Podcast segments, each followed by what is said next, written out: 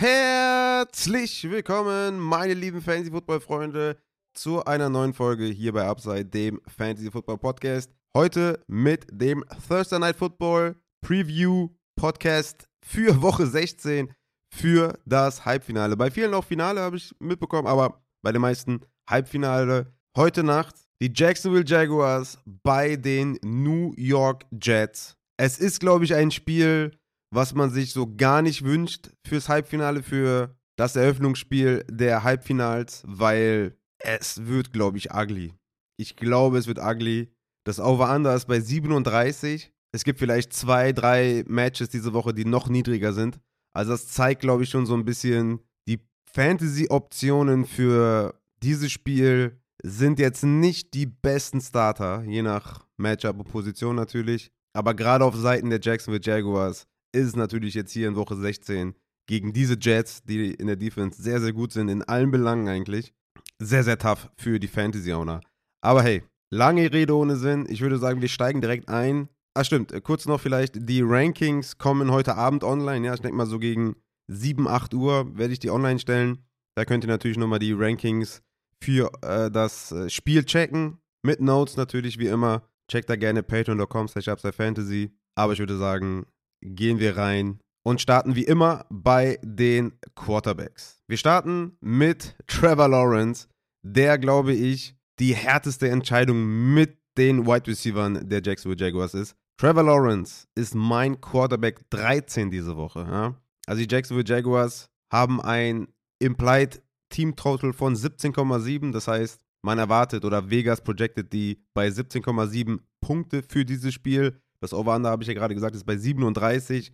Also es klingt nicht so, als wenn da viel Upside drin ist für Trevor Lawrence. Trotzdem habe ich beim Ranking äh, berücksichtigt, dass er halt eine gute Leistung gebracht hat die letzten Wochen und dass man da auch ein bisschen das Talent halt berücksichtigen muss, obwohl es gegen die Jets geht. Ne? Die zum Beispiel letzte Woche gegen Jared Goff nur 252 Yards und einen Touchdown zugelassen haben. Davor die Woche gegen die Bills, also gegen Josh Allen, 147 Passing Yards und einen Touchdown zugelassen haben. Und davor zum Beispiel gegen Kirk Cousins 173 Passing Yards und einen Touchdown zugelassen haben. Also ihr merkt schon, es ist super tough, es ist super hart, Trevor Lawrence aufzustellen. Man muss, wie gesagt, ich finde, man muss auch schon berücksichtigen, dass Trevor Lawrence in den letzten Wochen einen sehr, sehr guten Football gespielt hat. Ne? Gegen Tennessee zum Beispiel 368 Yards und drei Touchdowns. Gegen Dallas, die bekanntermaßen auch eine gute Defense sind, 318 Yards und vier Touchdowns. Also, ich habe versucht, da so einen Mittelweg zu finden, dass ich mir so überlegt habe, schlechteren Quarterbacks mit besserem Matchup spielst du drüber. Und das sind dann im Endeffekt nicht viele geworden. Ja? Ein Tom Brady gegen Arizona, das ist einfach ein zu gutes Matchup. Das Over-Under ist höher. Jared Goff gegen Carolina, auch natürlich viel besseres Matchup. Das Over-Under ist auch hier höher. Aaron Rodgers gegen Miami, auch hier. Ne? Ich finde, alle drei, Rodgers, Goff und Brady, spielen natürlich eine viel schlechtere Saison als Trevor Lawrence, aber die haben bessere Matchups, haben höhere Over-Unders, haben höhere Implied Team Totals. Also für mich ist es da echt schwer geworden, sehr viele davor zu sehen. Ne? Ich sehe auch ein Tour zum Beispiel vor gegen Green Bay, in Geno Smith gegen Kansas City. Aber dahinter, ja, ein Zach Wilson gegen Jacksonville habe ich zum Beispiel auf Platz 14, zu dem wir natürlich jetzt auch kommen. Eigentlich kann man da direkt die Überleitung finden, weil da ist für mich so die Grenze. Ne? Jacksonville ist natürlich auf Platz 32 in Defensive Dropback EPA und in jeglichen anderen Statistiken ist Jacksonville einfach super schlecht. Deswegen habe ich Zach Wilson auf Quarterback 14. Da ist natürlich jetzt die Frage, ja gut, Rafa, hast du nicht mitbekommen, wie schlecht Zach Wilson ist und dass der eigentlich schon so gut wie tot ist, was äh, seine NFL-Karriere angeht? Ja, habe ich auch mitbekommen. Ich habe aber auch mitbekommen, dass er gegen Detroit 317 Yards geworfen hat und zwei Touchdowns geworfen hat und 19,3 Fantasy-Punkte gemacht hat. Also, ich finde, bei so einem Matchup kann man Zach Wilson auf jeden Fall vertrauen und Trevor Lawrence kann man trotz diesem toughen Matchup zumindest mal für seinen Floor aufstellen. Es ist für mich immer die Frage, habe ich dahinter Quarterbacks, also Quarterbacks, die ich hinter einem Trevor Lawrence ranke, die einen höheren Floor haben zum Beispiel, ja, also Leute wie Brady, Goff, Rogers, Geno Smith, Tua Tango Vailoa, die haben alle viel mehr Upside, ungefähr denselben Floor, aber viel mehr Upside, weil, wie gesagt, das Matchup ist einfach so schwer. Aber ich sehe zum Beispiel bei einem Gardner Minshew, den ich auf Quarterback 15 habe, gegen Dallas, auch nicht mit so viel Upside, ne? dass ich jetzt sage, das lohnt sich jetzt, einen Minshew über dem Lawrence zu spielen, weil ich glaube, dass Lawrence aufgrund des Talents immer noch den höheren Floor hat. Oder einen Brock Purdy gegen Washington. Washington auch so ein bisschen sich gefangen in der Defense und Purdy selber halt auch kein guter Quarterback, ja. Also er lebt natürlich vom, vom Scheme natürlich, ja. Und das sind immer so Sachen, die ich mir dann überlege bei Spielern, die gut sind, aber ein schlechtes Matchup haben. Und in dem Falle mit Trevor Lawrence, schlimmer hätte er nicht laufen können jetzt gegen die Jets, ne? Deswegen, Trevor Lawrence, mein Quarterback 13. Ich glaube, vom Floor her kann der dir auf jeden Fall immer noch 15 Punkte bringen oder so. Aber ich glaube, er ist diese Woche kein Quarterback für 25 Punkte oder so. Und da würde ich halt andere Quarterbacks vorziehen. Er ist vom Ranking her immer noch, glaube ich, solide. Ja, auf 13, denke ich mal, hätte man den vom Gefühl her vielleicht nicht unbedingt gesehen. Aber ich habe jetzt bei den, bei den Rankings wirklich darauf geachtet, dass ich da einfach auch die Leistungen von Lawrence in den letzten Wochen berücksichtige. Und wie gesagt, gerade auch gegen Dallas, also er sah einfach unfassbar gut aus. Deswegen, Trevor Lawrence, ich habe einige vor ihm. Ich denke mal, dass man einen Brady oder Goff auf dem Waiver hätte finden können. Ne? Die habe ich ja auch genannt in der Tech Game Tuesday Folge. Aber wenn man Trevor Lawrence hält, würde ich jetzt nicht unbedingt einen Brock Purdy oder Derek Carr oder so, die bessere Matchups haben, unbedingt drüber spielen. Und auf der anderen Seite, wie gesagt, Zach Wilson, hervorragendes Matchup, hat letzte Woche gegen Detroit gut ausgesehen, die halt auch eine super schlechte Pass-Defense sind. Von daher würde ich sagen, haben wir die äh, Quarterbacks abgehandelt und können zu den Runningbacks kommen. Und hier starten wir natürlich auch wieder mit Jacksonville und da starten wir natürlich mit Travis Etienne. Travis Etienne ist diese Woche mein Running Back 22. Er hatte letzte Woche 22 Opportunities, einen 88-prozentigen Opportunity Share und vier Carries inside 10. Also er war ja absoluter, ganz klarer Workhorse gegen Dallas, die natürlich auch eine tough Run-Defense sind und hat elf Punkte produziert gegen Dallas. Und ich glaube, diese Zahlen sind ähnlich, wie man sie erwarten kann gegen die Jets, ja, dass er einfach absoluter Workhorse ist, seine Opportunities bekommt, Inside 10, Inside 5 und natürlich die Rushing Carries bekommt. Ne? Aber dadurch, dass das Matchup halt so schwer ist, sehe ich auch da wenig Upside. Natürlich muss man auch sagen, dass die Jets viele Breakaway-Runs zulassen, was einer der Stärken von Travis Etienne ist. Aber insgesamt würde ich mich jetzt nicht auf sowas verlassen und eher sagen, dass Travis Etienne diese Woche für mich ein Floor-Spieler ist, der nicht reinkoten wird, weil dafür ist die Opportunity einfach viel zu groß. Ich würde jetzt keinen Zach Moss oder Singletary drüber spielen, nur weil die bessere Matchups haben, weil da weiß man ja gar nicht genau, was passiert. Ne? Was passiert bei Zach Moss und Dion Jackson? Wie ist es bei Singletary und Cook? Ne? Wie viel sieht dann jetzt wieder Josh Allen an der Goal-Line und so?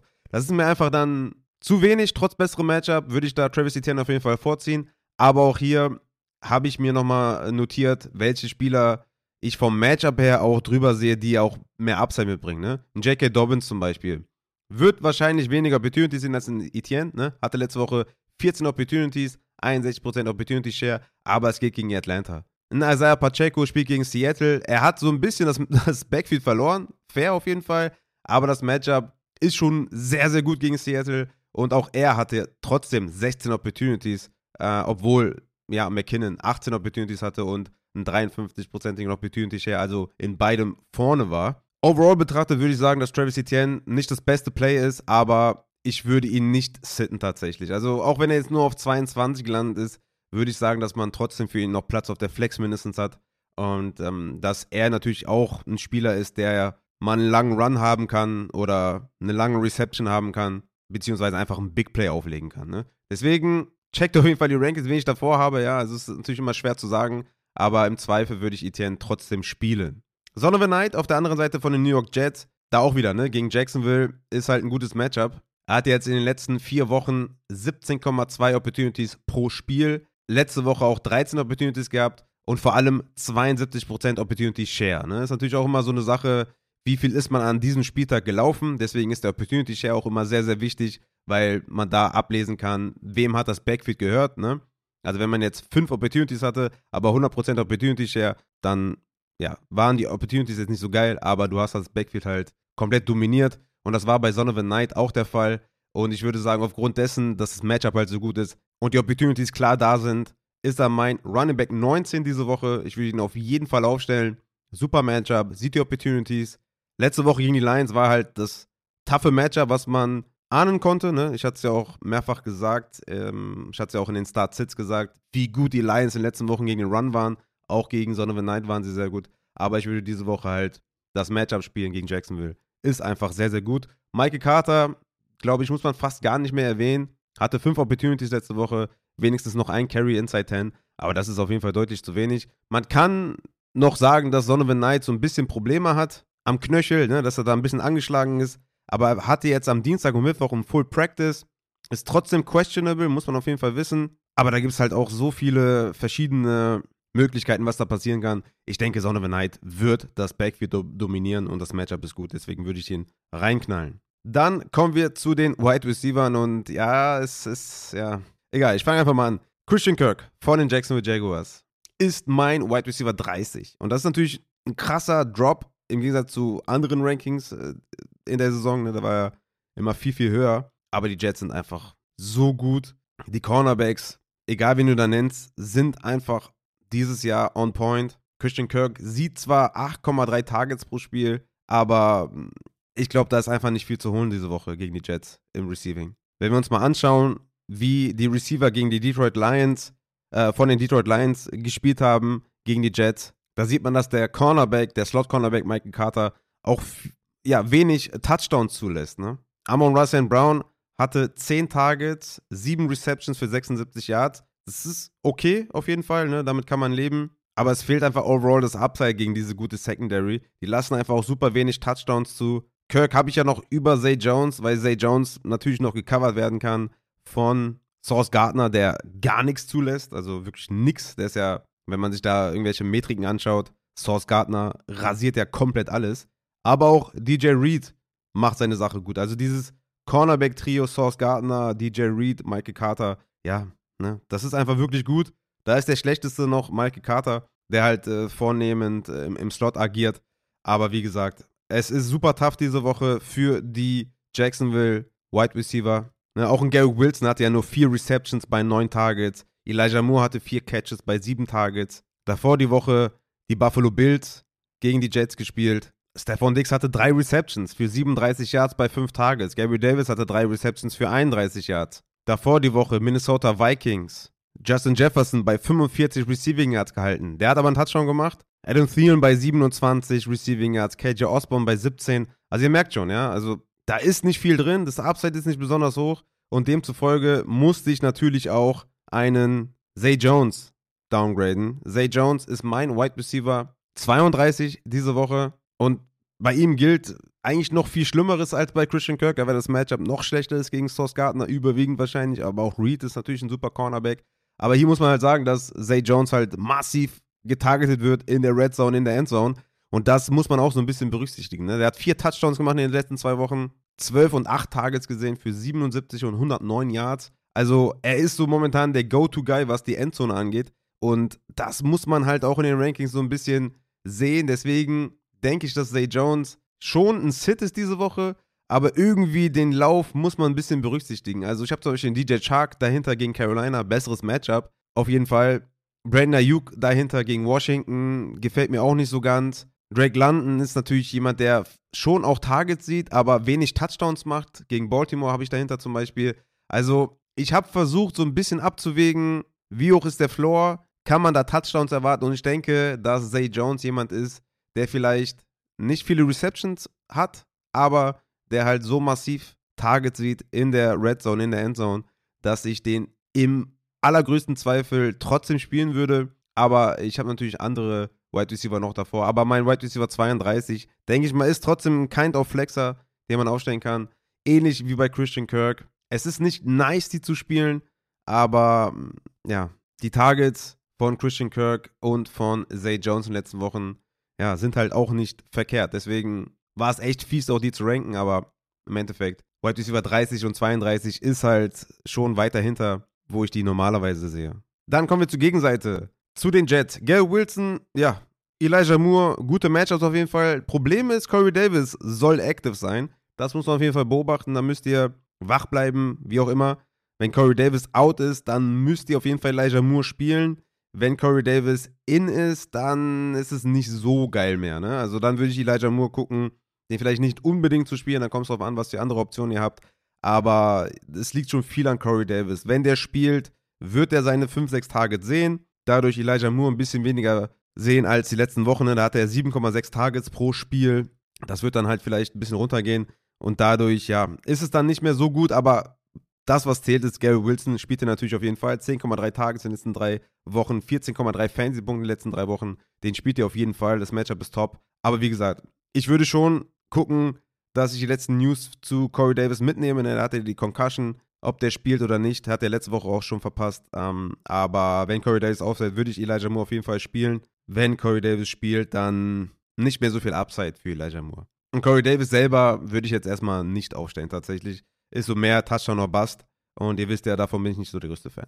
Auf Tight End haben wir Evan Ingram von den Jacksonville Jaguars bei den New York Jets. Evan Ingram ist halt ein Tight End, der in den letzten drei Wochen absurd Targets sieht. Also in Woche 13 gegen Detroit 7 Targets. In Woche 14 gegen Tennessee 15 Targets. In Woche 15 gegen Dallas 10 Targets. Also das ist ja absurd. Ne? Also führt damit auch die Tight Ends an, ne, in Sachen Tages in den letzten drei Wochen. 10,6, 18,5 Fantasy-Punkte im Schnitt in den letzten drei Wochen. Ja, ich denke, da kommt man schwer drum rum, auch wenn hier natürlich auch. Ne? Also das Matchup ist jetzt nicht viel besser geworden äh, seit den letzten zwei Minuten. Also von daher auch nicht das Beste, aber was, das kannst du nicht, also du musst ja Evan Ingram spielen, es geht nicht anders. Also gerade natürlich auch auf Tight End äh, wirst du schwer andere Optionen finden. Vom, von daher würde ich sagen, Ingram ist ein Tight, End, den man auf jeden Fall aufstellen muss. Auf der anderen Seite Conklin, dann wiederum nicht, weil das einfach zu volatil sind, die Targets. Dann kommt noch CJ Usama, der jetzt irgendwie Touchdowns fängt. Insgesamt irgendwie, ich fühle mich nicht so wohl dabei. Also, wenn man mal auf die Matches äh, guckt, gegen Buffalo hatte er zwei Targets, gegen New England hatte er drei Targets, gegen Chicago drei Targets, dann Minnesota und Buffalo 15 Targets in zwei Spielen, dann letzte Woche gegen Detroit wieder nur zwei. Also es ist schon extrem volatil, ne? Und auch die Receptions lassen zu wünschen übrig, auf jeden Fall. Ja, im Zweifel sage ich ja immer, ey, ne, spielt das Matchup von mir aus und das gegen Jacksonville natürlich gut. Ähm, aber wäre schon irgendwie cooler, wenn ihr andere Optionen findet. Wie zum Beispiel Noah Fant gegen Kansas City. Aber ja, Tight End ist Tight End und Conklin ist für mich ein Sit, aber kann natürlich auch jederzeit da einen Touchdown fangen und dann hat er wieder eine gute Woche. Aber von den Targets her kann man den meiner Meinung nach äh, eher nicht spielen. So, ich gehe nochmal zum Schluss auf die einzelnen Spieler ein, ja, als Zusammenfassung. Trevor Lawrence von Jacksonville, kein direkter Sit für mich, mein Quarterback 13. Ich denke, der Floor wird trotzdem okay sein. Er hat in den letzten Wochen sehr, sehr gut gespielt. Das sollte man berücksichtigen bei der Start-Sit-Entscheidung. Zach Wilson, für mich ein guter Streamer. Mein Quarterback 14. Wenn man zum Beispiel einen Jalen Hurts hat, der leider nicht spielen kann. Wenn man einen Lamar Jackson hatte, der, äh, ja, der sogar eine Chance hat zu spielen tatsächlich. Aber ne, mit Tyler Huntley hat es ja auch nicht funktioniert. Also wenn man Quarterback-Schwierigkeiten hat, ja, einen Deshaun Watson zum Beispiel hat oder so, der halt nicht klickt, würde ich einen Zach Wilson auf jeden Fall vorne sehen. Auf Running Back Travis Etienne, hartes Matchup, aber super krasse Opportunities, super Floor, würde ich aufstellen. Son of a Night, super Matchup, super Opportunities, für mich ein Must-Start. Michael Carter kann man nicht spielen. Christian Kirk und Zay Jones von den Jacksonville Wide Receivers. Ich erwarte keine Explosionen, aber die haben in den letzten Wochen halt auch gut ausgesehen. Vor allem Zay Jones wird hart attackiert, was so die Red Zone, Endzone angeht. Deswegen, wenn man keine anderen super safen Optionen hat, würde ich die im Zweifel auch spielen. Zay Jones aber mit dem noch schwereren Matchup als Christian Kirk. Gary Wilson, Sure Shot natürlich, den spielt man auf jeden Fall. Und Elijah Moore hängt viel davon ab, ob Corey Davis active ist. Sollte Corey Davis spielen, ja, würde ich eher darauf verzichten, Moore und Davis aufzustellen. Auf Tight End, Evan Ingram, klarer Start. Tyler Conklin, besser was anderes suchen. Also in diesem Sinne, meine Lieben, würde ich sagen, die Rankings kommen heute Abend gegen, ja, wie gesagt, 7, 8 Uhr, je nachdem, wann ich das schaffe. Und ich wünsche allen auf jeden Fall viel, viel Erfolg. Und ja, ich hoffe, dass es trotzdem vielleicht ein geiles Spiel wird. Ja? Vielleicht ein umkämpftes Spiel, aber hoffentlich ein paar Fantasy-Punkte für uns alle, dass wir ja die äh, Starts und Sits nicht verhauen. Und ja, Donnerstag ist halt auch immer so eine Sache. Ne? Will man sich da schon irgendwie komplett abfacken für die nächsten Wochen, äh, für, fürs Wochenende? Ich weiß es nicht. Es ist, es ist tough. Ich muss sagen, ich habe glücklicherweise niemanden hier irgendwie, äh, ich habe keine Anteile drin, außer Zay Jones und da werde ich den, glaube ich, in meiner Liga sitten. Und sonst habe ich äh, tatsächlich wenig Anteile, aber ich werde es natürlich gucken, weil es werden natürlich wieder tausend Fragen kommen und ich habe so viel Angst, die zu beantworten, weil es natürlich ums Halbfinale geht. Aber ja, ich würde sagen, das war jetzt hier eine längere Session Night Football Preview Folge, weil es natürlich jetzt auch um, um alles geht. Aber ja, ich werde mal so langsam Richtung Xbox wandern. Ne? Meine Frau hat mir eine neue Xbox gekauft, worüber ich mich sehr gefreut habe, weil ich wollte mir die eigentlich zu Black Friday kaufen, weil der da irgendwie im Angebot war. Dachte dann aber, nee, komm, ne, Money ist jetzt nicht so, äh, ne, äh, vielleicht besser für die Kinder ausgeben. Ja, und dann, Überraschung von meiner Frau, hat sie einfach bestellt, weil die nochmal im Angebot war, irgendwie. Noch günstiger. Ja. Von daher werde ich mich jetzt Richtung Xbox begeben und da mal ein bisschen äh, spielen. Vielleicht spiele ich auch einfach Jacksonville gegen die Jets und ändere dann nochmal komplett die Rankings, je nachdem, wie das Spiel ausgegangen ist. Aber in diesem Sinne, meine Lieben, viel Erfolg, viel Glück. Ich hoffe, ich werde es euch nicht verhauen. Aber ja, slide in die DMs, check die Rankings und wir hören uns dann am Samstag zum Start Saturday. Hau rein.